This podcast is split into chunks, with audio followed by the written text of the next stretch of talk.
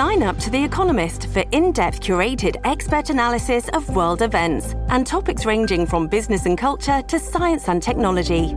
You'll get the weekly digital edition, online only articles, curated newsletters on politics, the markets, science, culture, and China, and full access to The Economist Podcast Plus. The Economist is independent journalism for independent thinking. Go to economist.com and get your first month free. This episode is brought to you by La Quinta by Wyndham. Your work can take you all over the place, like Texas. You've never been, but it's going to be great because you're staying at La Quinta by Wyndham. Their free bright side breakfast will give you energy for the day ahead. And after, you can unwind using their free high speed Wi Fi. Tonight, La Quinta. Tomorrow, you shine. Book your stay today at lq.com.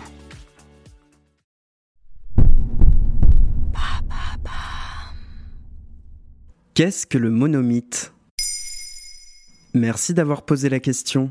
Tous les mythes et les histoires de héros que l'on adore sont en fait des variantes d'une seule et même histoire, le monomythe. C'est tout du moins la théorie de Joseph Campbell, reprise par de nombreux scénaristes contemporains.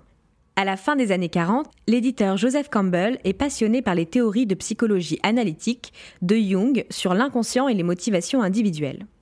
Au même moment, il lit des dizaines et des dizaines d'histoires, de contes et de mythes en s'interrogeant sur leur structure. Le résultat de ce travail est publié en 1949 dans Le héros aux mille et un visages.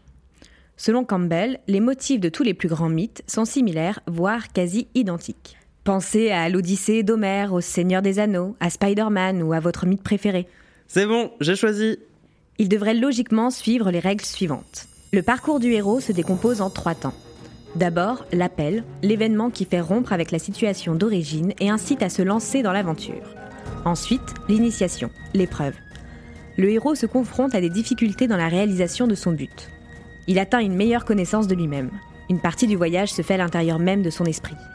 Enfin vient le moment du retour, où le héros doit accomplir sa destinée et son action améliore le monde.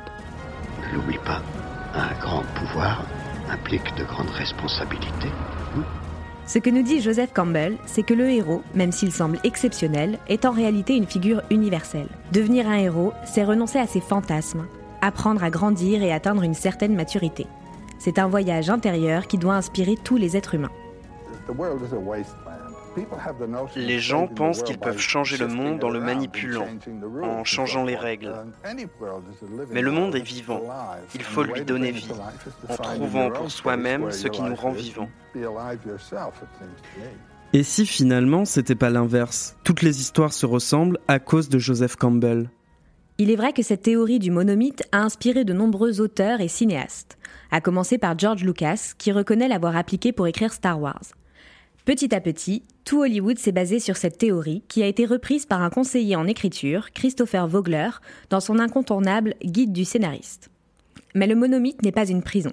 C'est une théorie qui accompagne les auteurs et qui nous permet d'analyser notre rapport au mythe, voire de devenir les héros de notre propre vie. Voilà ce qu'est le monomythe. Maintenant, vous savez. En moins de 3 minutes, nous répondons à votre question. Que voulez-vous savoir? Posez vos questions en commentaire sur toutes les plateformes audio et sur le compte Twitter de Maintenant Vous savez.